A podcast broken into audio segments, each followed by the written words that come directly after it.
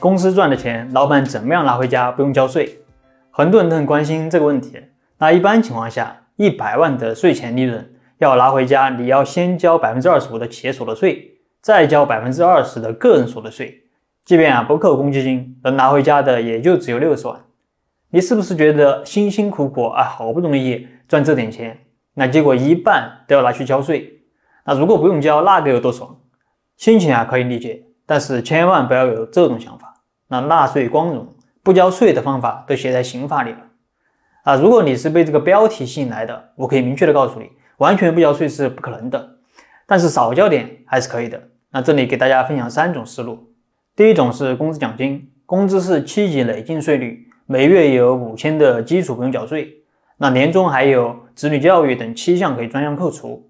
如果说公司一年就赚个几十万，那么几个股东完全可以通过工资奖金的方式拿钱。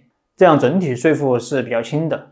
第二种就是报销，那股东的一些消费满足三个原则：真实性、合法性、关联性，那可以在公司报销。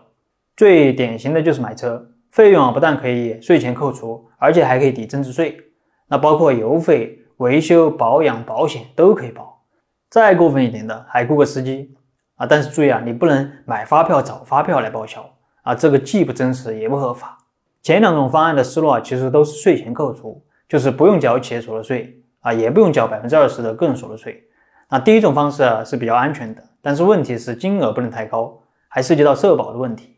那第二种方式呢，啊金额倒是没有限制，但是有风险。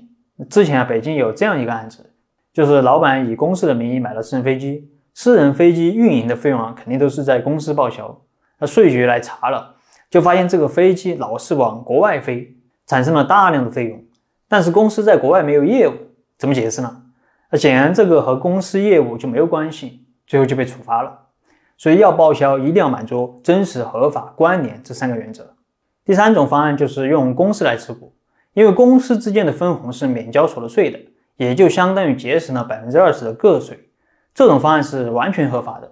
那怎么设计？可以去看我前面这些内容这种方式是比较适合于再投资的。但如果你还是要以分红的方式给个人股东，那无论怎么设计都要交百分之二十的个税，这个是躲不过的。其实江湖上还流行着很多方案，但基本的思路都是虚构业务，包括上面说到的买发票，那本质上也是虚构业务。